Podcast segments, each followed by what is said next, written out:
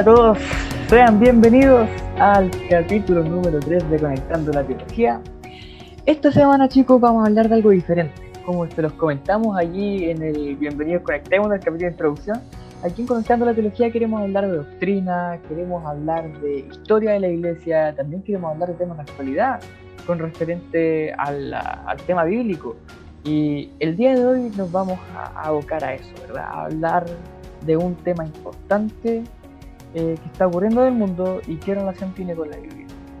El día de hoy eh, me acompaña aquí Rubén de los capítulos anteriores y solamente esperar que podamos entender un poquito más esto y de qué es lo que vamos a hablar hoy Rubén.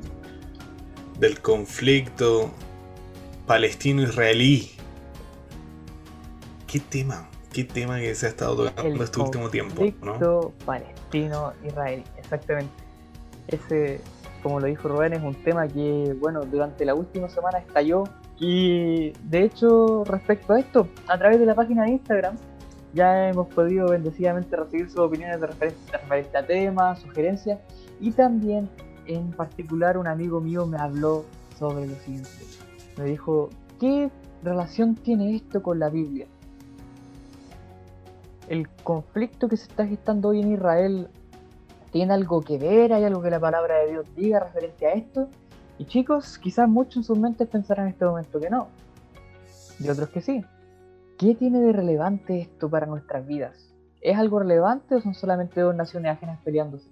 ¿La Biblia dice algo en particular sobre esto? Todo esto y más lo vamos a conversar durante el siguiente capítulo en el día de hoy. Y bueno, para comenzar, como siempre, como ya lo, hemos hecho, vamos a pedir la dirección divina nomás para que salga todo bien. Oremos para comenzar.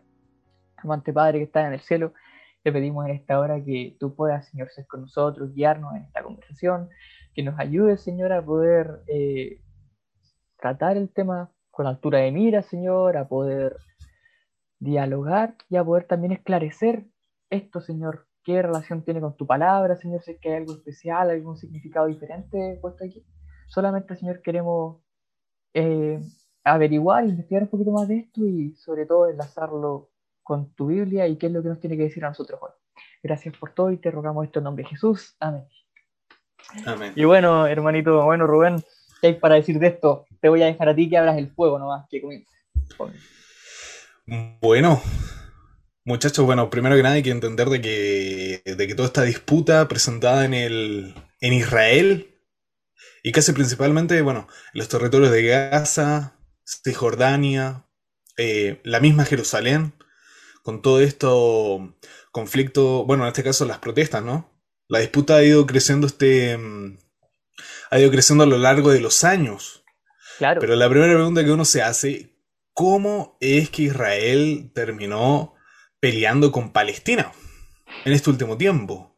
Porque todo esto tiene una historia, muchachos. ¿eh? Claro Y nos remontamos hasta el siglo XVIII. Harto. ¿Siglo XVIII? ¿O XIX? No, XIX. Sí, sí pues 19. Oh, me he equivocado. Pero me disculpo por el. Por la pavada esta, ¿no? Ya, pero continuamos, continuamos amigo. Bueno, el, punto es que, que, por 1896 este, vemos de que nace un grupo sionista.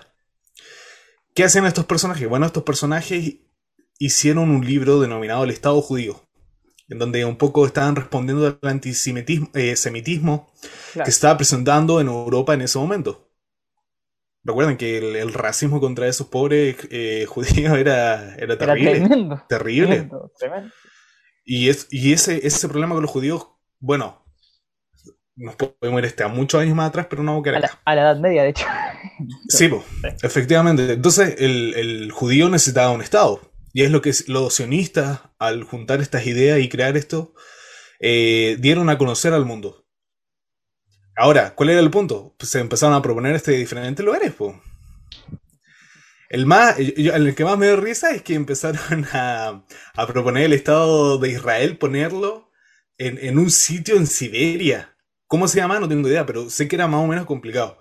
Y el otro era Uganda y la última en Argentina. De hecho, eh, yo que soy de, acá de la, de la, Patagonia, chilena en este caso, sí. em, se ve mucho, en el verano se ve mucho judío militar, mucho judío militar. Y todos pensando en que la Patagonia es, como la como la tierra prometida del judío, ¿no? Bueno, ahora si nosotros vamos avanzando en la historia, sí, pues ya nos estamos alargando este bastante al respecto. Eh, bueno, lo que, lo, que, lo que primero que nada querían este, instalar era instalar este, la, tierra de los judíos. Pero en este caso los judíos querían la tierra santa. ¿Por qué? Porque Jerusalén es el centro de, tres religiones muy importantes, como es el judaísmo, el, islam y también el cristianismo. Claro. Entonces, em, todo esto se generó, ¿sí? A partir de una declaración de Balfour. ¿Por qué? Porque luego de la Primera Guerra Mundial, los ingleses se hicieron cargo de esos territorios. Claro. Entonces, el, el inglés, al hacerse cargo, eh, después los mismos ingleses dictaminaron esta declaración denominada Balfour. En 1947, que es donde, donde en este caso eh, permitieron que los israelitas tuvieran un Estado. ¿Ya? Y esto ya se instalaron luego del, del, entre la, eh, pasado la Segunda Guerra Mundial en este caso. ¿Ya? Entonces, un poco eso ocurrió al principio. No sé si quieres rellenar algo, corregirme algo. No, solo decir que bueno, chicos, como lo venía diciendo Rubén, ¿verdad? El tema del Estado judío es un tema que viene hace mucho tiempo, ya, o sea, que viene hace mucho tiempo. Em, ¿Cómo nació o cómo explotó esto en el, siglo XIX? Es porque, si recuerdan, hay historia y geografía, algún ramo, ¿verdad? En, esas, en ese siglo, en esos años, estaba muy potente el tema del nacionalismo, chicos. ¿Ya? ¿Recuerdan el nacionalismo? los, los, judíos, en este caso, eh, y en realidad el nacionalismo para todas las personas, ¿verdad? Para todas las naciones decían, nosotros, todo, todo pueblo tiene que tener un Estado, y ese Estado tiene que ser una nación. Entonces el pueblo judío no tenía un Estado. Todos los otros pueblos en Europa, todos los pueblos en, en este caso en Medio Oriente, el norte de África, tenían un Estado, pero los judíos no. Entonces los judíos dijeron, ¿y nosotros por qué no?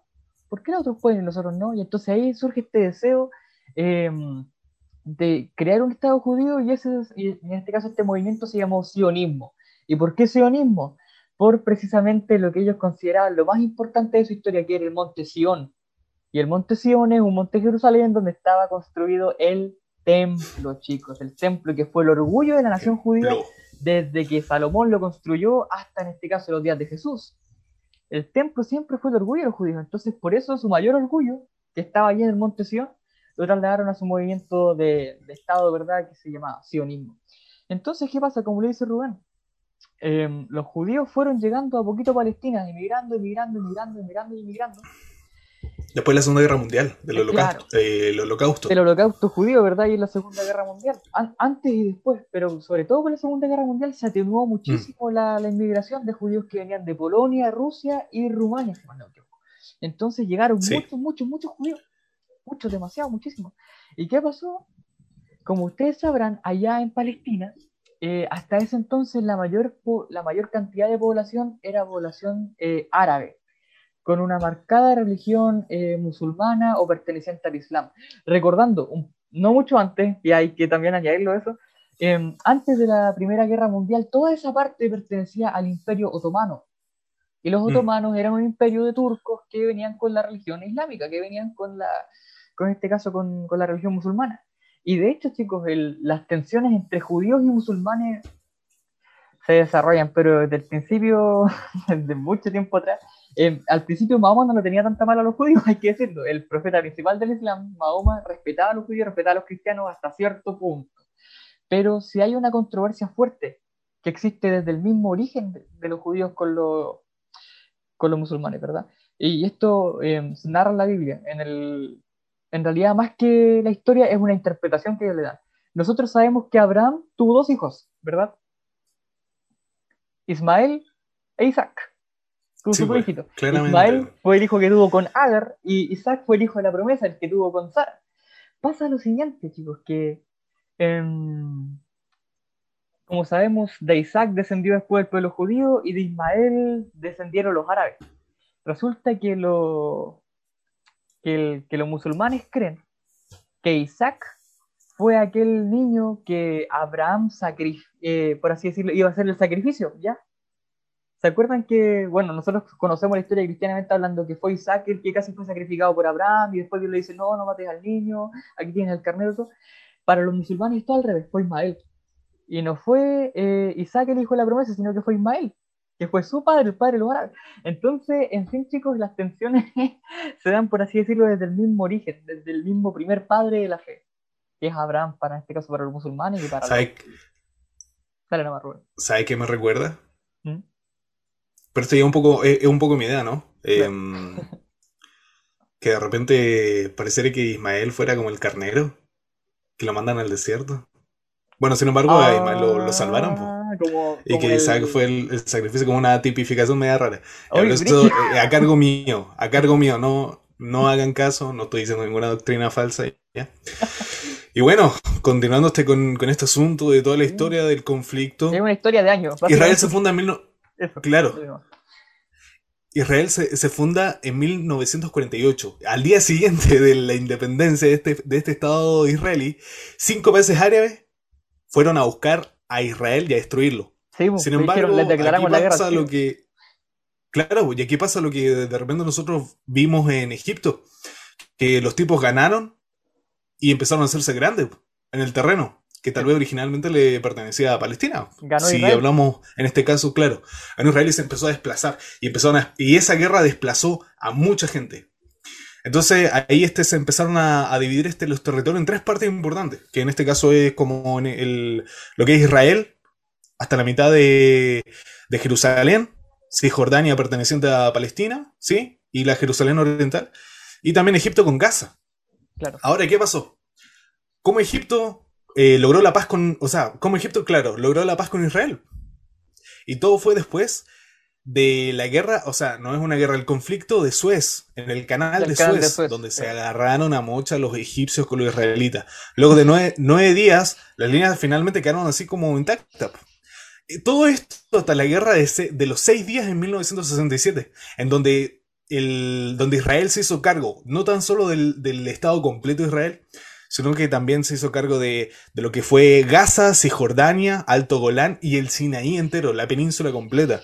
Fíjate. Se extendió Pero esto eh, se dio hasta que, hasta que intervino, me parece, en el 78 el presidente de Estados Unidos, Jimmy Carter presidente del cual este, logró la unificación y la paz entre, entre los egiptos, perdón, entre Egipto y Israel. Y, y, antes de eso, en el 73, vino otra pelea pero solamente con... Bueno, que nuevamente buscó en este caso destruir este Israel. Eh, la, denominada guerra llamada el Yom Kippur. El Yom Kippur del, 73. Egipto y Siria contra Israel. Pero finalmente este eh, lo pudo soportar. Ganó. Y, en el 78, ha ganado y ha ganado y ha ganado. No ha perdido. Y ha ganado y ha crecido. Claro. ¿Cómo tú me dijiste que los palestinos le decían este, las ratas? Las ratas. Las ratas inmundas que iban creciendo como. Eh, como maleza. literal, literal, literal. Los palestinos odian a los israelíes, a la, nación en general. Y no, es, es cuático, chicos. Y básicamente lo que queremos decir con esto es: vienen años, años y años de conflicto resulta que principalmente entre Siria, Palestina, Transjordania, Egipto, todos estos países han querido reventar Israel. ¿Por qué? Porque ellos desde la misma fundación del país no reconocen que existe un Estado judío o no reconocen que debería existir un Estado judío. Después de que Egipto llegó a hacer la paz con Israel, lo reconocieron, pero los demás países no. Los demás países los ven como unos ladrones que fueron y les quitaron tierra. Y que, y que sin, sin pedirles nada, sin por así decirlo, sin pedirles permiso ni ninguna cuestión, llegaron y les quitaron. Y, y le dan y le dan y le dan y le dan. Y como han sabido tristemente, toda la historia Tierra Santa nunca ha tenido paz. Unos poquitos años después de que Jesús muriera, ¿verdad? En el año 70, em, el emperador Tito, si mal no me equivoco, fue y reventó Jerusalén por una, por una revuelta judía liderada por Bar Eh, años más tarde, como sabemos, la región nunca se encontró una estabilidad. Después de la Edad Media comenzaron las cruzadas. Después de la, Después de las cruzadas vinieron las guerras del Imperio Otomano, y en fin, chicos, eh, es una guerra que ha mm. estado constantemente en guerra. ha estado constantemente en guerra y nunca ha tenido paz. ¿Y ahora qué fue lo que pasó? ¿Cuál fue el tema? Israel. A mí me da risa. Eh, en realidad, como lo comentábamos con Rubén delante, antes de grabar esto, parece un conflicto de cabros chicos, literalmente, porque el Israel decía que tenía algo llamado el domo de hierro o el escudo de hierro, que es un sistema para que no eh, les caigan misiles. Y entonces mm. lo tenían desde hace harto años y no lo habían probado nunca. Y los de Hamas, que son un grupo palestino militar fuertemente musulmán, armado, dijeron... Se encuentran en Gaza. Claro, que se encuentran en Gaza, le dijeron, ya, pues, em, ¿qué pasa si les tiramos un par de misiles para probar si esta cuestión sirve o no sirve? O quizás una mentira. Y fueron a tirar los misiles. Y yo sé que ustedes han visto videos que ustedes han visto videos en Instagram y es impactante ver cómo los misiles van y desde la tierra en el, la parte de Israel salen unas cosas que van y los interceptan en el aire y revientan los misiles en el aire. Eso es precisamente el domo de hierro. Eh, básicamente son misiles teledirigidos que bloquean, la idea es bloquear e interceptar lo que ahí está, eh, los misiles que les lanzan desde allá. Y bueno, obviamente los israelíes no quedaron contentos con lo que pasó y les mandaron misiles de vuelta. Y tristemente eso es lo que ha causado tanta destrucción a día de hoy en Palestina.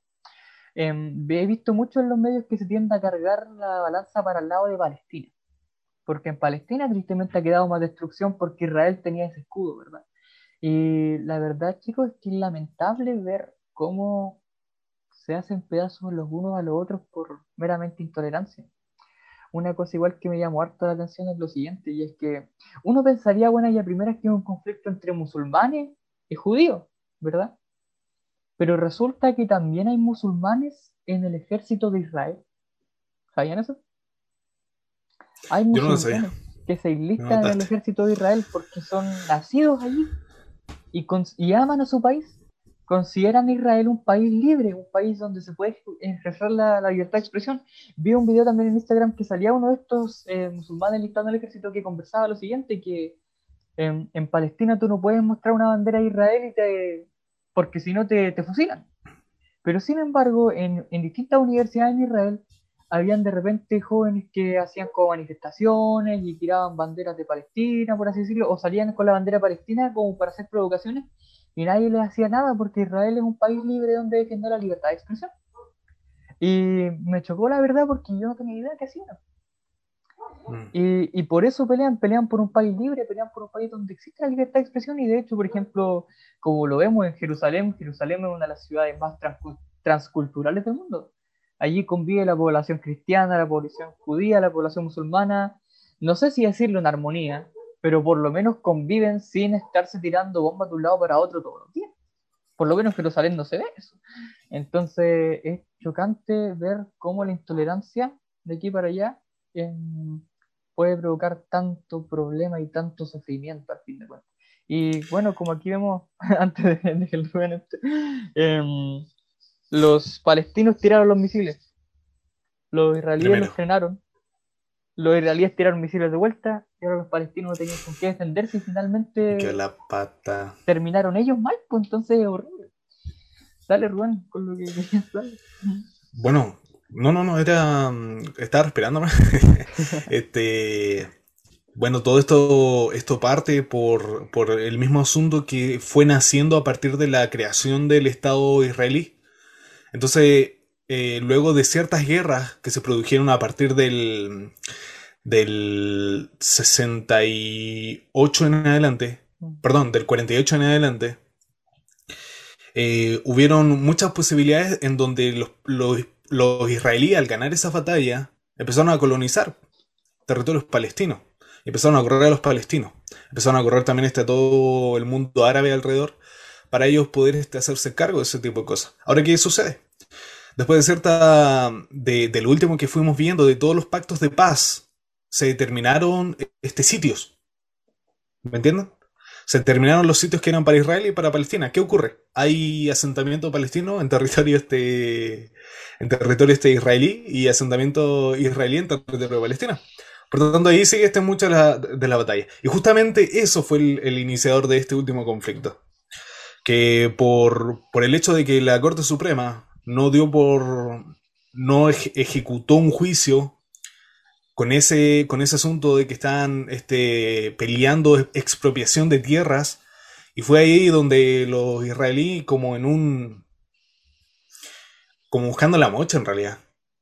hicieron este, un, paseo de la victoria eh, frente a ellos, que los palestinos tomaron como un ataque político y un ataque a amedrentarlo a ellos. Una provocación, claramente. Y ahí empezó este, todo lo que comentó Nicolás de los misiles para allá, los israelíes se defendieron y después masacraron el otro lado. Lamentable, es triste. Es muy triste. Ver este, todo lo que estamos viendo por la gente que se ha afectado. Es más, tenemos hasta, un pastor allá. Sí, tenemos un pastor allá en Israel, adventista, chileno. Si no me equivoco, ¿es chileno? Sí, sé que habla español. Eh, me parece que sí. Sí. Se llama el pastor Gerardo Farías, que hay cuenta de que cerca de su hogar, a tan solo un kilómetro 200, cayó un misil, causando gran destrucción y muerte en personas. Eh, y esto todo sucedió justo después de un culto en la iglesia. Difícil. Difícil. Bueno, después del culto, dicen. No sé si en la iglesia o tal vez. Eh, en alguna casa, algún hermano. claro, o en la casa de un hermano también se puede. Entonces empezaron a sonar las alarmas y, y dice que todo. Una explosión muy fuerte porque todo fue cercano.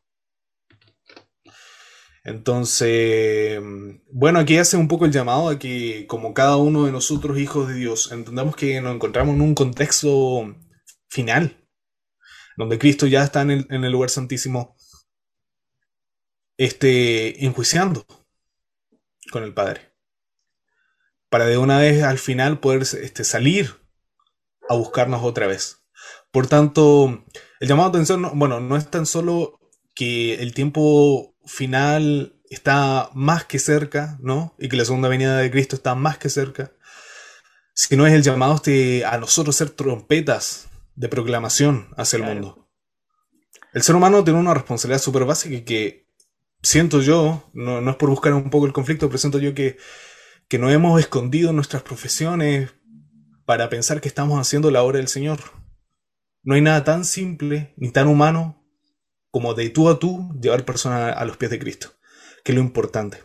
Todas estas cosas son rumores, y, eh, guerras y rumores de guerra, que van a ir este, presentándose. Y aumentando, y aumentando. Claro, presentándose en la, en, la, en la historia de la humanidad. Por tanto, ahí está nuestra misión. Hay mucha gente atenta a escuchar este, las enseñanzas de Jesús. ¿Sí? Hay mucha gente atenta a poder este, esperando al Señor Jesucristo. Por tanto, parte de nuestra misión es que en la paz que nos encontramos cada uno de nosotros, en los diferentes países, sea este, Alemania, ¿no? que nos están escuchando de, allá, Chile, eh, qué sé yo, Argentina, Sudamérica, Latinoamérica, el mundo entero, siempre hay una persona que está buscando del Señor Jesús. Y no hay que ser egoísta con, con, con guardar esa verdad. o simplemente, o simplemente apoyar a la iglesia que no está mal con la profesión que llevamos, sino ir cara a cara. Llevar una persona tras otra persona a los pies de Cristo. Un amigo, un familiar, lo que sea. Chicos, básicamente lo que queremos decir, lo que queremos llegar a lo siguiente, como lo decía el Rubén acá. Estamos en un contexto de la historia de la humanidad, de la humanidad entera, desde que nacimos en el Génesis hasta ahora, en el que cada vez las señales del tiempo del fin se multiplican todo lo que está pasando en Israel ahora sí está profetizado, no como tal de que haya el pueblo o nación de Israel va a pelear con otras personas, pero no. Jesús en Mateo 24 lo dice claramente. Dice Mateo 24, el capítulo 24, el versículo 7, dice, 6 em, y 7, oiréis de guerra y rumores de guerra, mirad que no os turbéis, porque es necesario que todo esto pase, pero todavía no es el fin se levantará nación contra nación y reino contra reino y habrá peste, hambre, terremoto en diferentes lugares. Pero todo esto es solo el principio de dolores. Chicos, chicos, esto es grave. Esto es súper grave.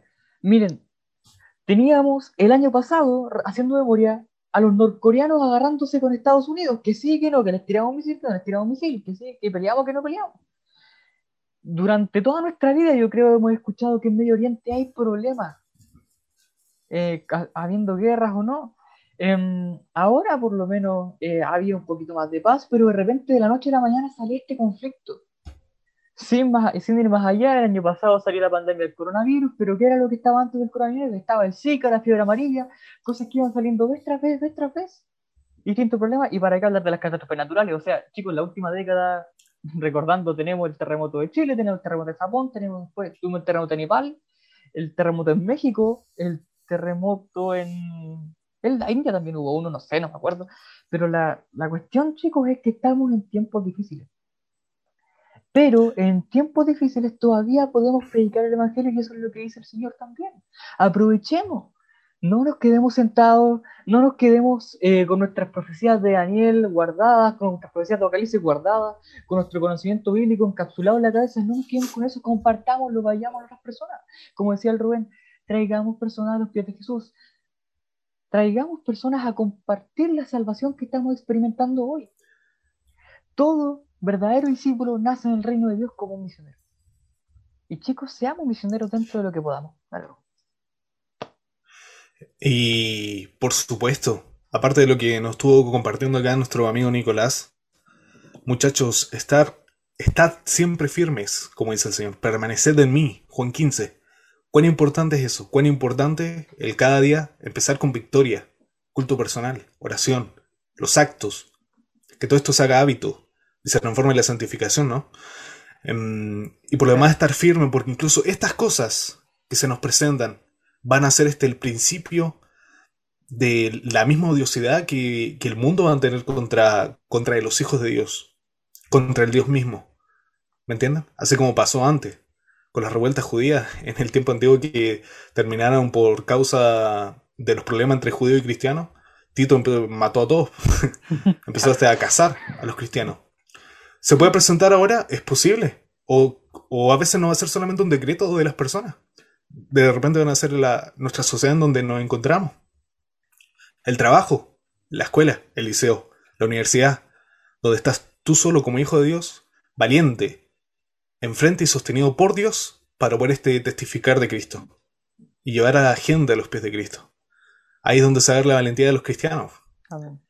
Pero muchas de esas cosas igual va a traer mucho enfado de, del mundo hacia los hijos de Dios. Es ahí de la necesidad de estar siempre firme, muchachos. Y yo creo que con esto culminamos, pues estuvo muy buena la conversa, ¿no? Sí, esperamos que hayan podido aprender igual un poquito más de esto. Chicos, si cometimos alguna imprecisión en cuanto a los años que mencionamos de la historia, discúlpenos, pero sabemos que anduvimos por ahí. Si no fue el 48, era el 47, o si no fue el 68. Van, cerca, claro. Anduvimos por ahí, ¿verdad? Solamente queremos que se queden con esta reflexión final. Cristo viene. Cristo viene, chicos. Y oremos por ser los cristianos que tenemos que ser y oremos también por las personas que hoy en día están sufriendo allá, tanto de Israel como de Palestina, que Palestina ha sacado la peor parte tristemente. Eh, para cerrar, para ir comentando, me gustaría leer el mensaje que publicó el pastor Gerardo Farías, el pastor de allá, leerlo completo para que de boca de él, allá, lo puedan, lo puedan escuchar. Hoy, a solo 1200 metros de nuestra casa, cayó un misil causando gran destrucción y la muerte de una persona. Sucedió justo después del culto. Estábamos por almorzar cuando sonaron las alarmas y tuvimos que bajar corriendo al refugio. Desde ahí sentimos las explosiones de los misiles siendo interceptados por el domo de hierro, pero una explosión mucho más fuerte de lo normal, más fuerte de lo normal. Creo que como pueblo también es tiempo de que hagamos sonar la alarma. Hay que hacer sonar el chufar, la trompeta. Todo lo que está sucediendo en el mundo nos señala que Cristo Jesús ya viene, que Yeshua HaMeshayak, en hebreo, ¿verdad? Ya viene. Él volverá muy pronto y solo cuando eso suceda podremos disfrutar de la verdadera paz. Queridos hermanos y amigos, nosotros estamos bien. Los hermanos de iglesia están todos bien. Estamos tranquilos, confiamos en el Señor y seguiremos adelante cumpliendo nuestra misión aquí en Israel. Muchas gracias a todos los que están orando por nosotros y por la iglesia. Que el Señor les bendiga y les guarde. Un abrazo grande desde Tierra Santa. Shabbat Shalom. O feliz. Chicos, solamente para culminar, decir eso. No nos olvidemos de orar por nuestros misioneros que están allá, siendo la punta de la lanza en esas zonas complicadas como Jordania, Transjordania, Cisjordania, Israel, Palestina. Y aquí, donde tenemos paz, donde no nos caen misiles, donde no tenemos que ir corriendo a refugio, donde no tenemos que tener miedo por nuestra vida, seamos baluartes de Cristo, chicos. Y hagamos lo mejor para, que, para poder llevar otras almas al pie de Jesús y para poder presentar el mensaje de salvación de la manera que Jesús quiere que lo presentemos. Seamos responsables con la verdad que guardamos y vamos a ir profundizando con la verdad que, de la, sobre la verdad que guardamos en los capítulos siguientes. Así que solo, chicos, recalcar eso. Este capítulo fue un llamado a reflexionar. Y bueno, para ir cerrando, Rubén, ¿puedes despedirnos de oración? Por supuesto, claro está. Jesús pasando multitudes y por supuesto a ponerse la armadura de Dios firmes y valientes, que el Evangelio es para los valientes. Y yo sé que aquí todo toda la persona que escucha este podcast y toda familia entregada al Señor es valiente. Sin miedo a nada ni a nadie. Así que oremos muchachos. Mi Padre Celestial que está en los cielos, santificado sea tu nombre, Señor. Te pedimos en esta en este día en el cual este, nos reunimos para reflexionar, que tú, mi Dios, puedas bendecir, acompañar y proteger con tus alas de águila a nuestros misioneros allá, a nuestra gente, y estar siempre confiados que nosotros estamos en un, en un momento donde se proclama el Evangelio, mi Señor, más fuerte que nunca. Amén, Padre. Y tú nos vas a proteger porque vamos a ver mucha gente caer a un lado, hacia el otro lado, pero a nosotros no nos llegará porque hay un propósito, una misión y un trabajo que hacer. Y tú, mi Dios, salvaguardas a cada uno de nosotros en ese aspecto, Señor. Y es una realidad, una promesa cumplida. Padre Celestial, te pido por, por nuestra gente acá en, en, en, nuestras iglesias, Señor, para continuar con la predicación del Evangelio, jamás detenernos, a pesar de toda de todo desgano, de todo desánimo que se pueda presentar, de todo conflicto y dificultad, manténnos firmes, Señor. Con la armadura de Cristo podamos, en este caso, ir y proclamar el Evangelio y estar firmes en la fe, firmes en la verdad de la palabra de Dios y tener nuestra mente protegida por tu salvación, por tu restauración. Mi Padre Celestial, cuídanos, protégenos, bendícenos a cada uno de nosotros en el nombre de Jesús. Amén. Amén. Chiquillos, Amén. Dios los bendiga. Muchas gracias por habernos acompañado el día de hoy. De verdad, solamente esperamos que esto sea un llamado de para todos nosotros para ver los ojos y para ver que Cristo está cada vez más cerca. Así es, Nicolás. Por supuesto, no olviden compartir el podcast. Eh, no olviden que esto va a estar tanto en Spotify como en YouTube, Anchor FM. Vayan, compártalo con los amigos si les ha gustado, con la gente, para que sea parte de, de esto lindo comenzado por nuestro, nuestro amigo Nicolás y que esto sirva de un apoyo de los unos con los otros, mis queridos hermanos. Así que eso para finalizar, no olviden YouTube y Spotify, Anchor FM por si no hay ninguna de, las de las dos. Lo veo difícil. Así que eso muchachos, nos vemos. Hasta un próximo capítulo. Que el Señor los bendiga a cada uno de ustedes. Dios los bendiga y, nos vemos pronto. Esperamos vernos pronto. Dios los bendiga mucho, un gran abrazo y que tengan un hermoso día, tarde, noche, la hora que sea. Que tengan una hermosa semana. Dios los bendiga mucho. Un abrazo gigante y nos vemos en el próximo capítulo. Conectemos la teología